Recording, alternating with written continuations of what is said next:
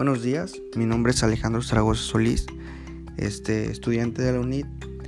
Por este momento estoy cursando el quinto cuatrimestre en la licenciatura de Administración Empresarial. Este, la materia es Estrategia de Precios y Ventas. Hoy vamos a presentar un tema de precios como estrategia comercial para mercados internacionales. El precio de venta Siempre que éste y su garantía y servicio de apoyo sean satisfactorios, suele ser un factor determinante para la penetración en el mercado. El precio de venta en marketing internacional, además de ser un factor de persuasión para posibles compradores, debe cumplir con una serie de objetivos.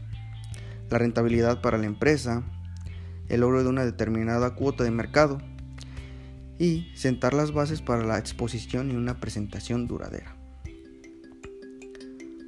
Por este motivo, la estrategia de precios en el exterior puede ser uno de los apartados más complicados dentro de los planes de internacionalización, excepto en determinadas circunstancias.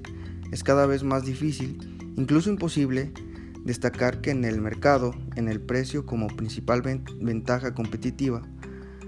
Por otro lado, también es importante recordar que el aumento de los ingresos personales y la disminución y la disminución gradual de las diferencias de renta en varios mercados emergentes ha dado origen a seguimientos dispuestos a capaces de permitirse productos a medio camino entre, entre lo más económicos.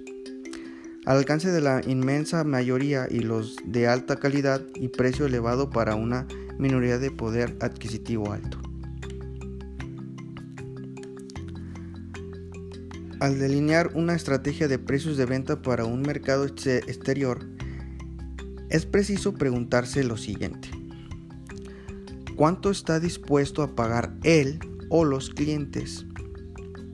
Es el mercado que tiene una última palabra sobre el precio de los productos, influenciando por las condiciones económicas, competencias, calidades como innovación o calidad, etc. Por ello, hay que identificar el precio de venta aceptable por el cliente para un producto o servicio frente al valor obtenido. Independientemente de los costos de producción y comercialización, tanto si el producto se posiciona en un nivel minoritario de precio alto como en un económico y de producción en grandes volúmenes. Naturalmente, para una empresa que trabaja con distintos mercados o varios segmentos de mercado dentro de un país, esto supondría diferentes estrategias de precios para diferentes compradores, lo cual requieren en todos los casos una adecuada investigación de mercado.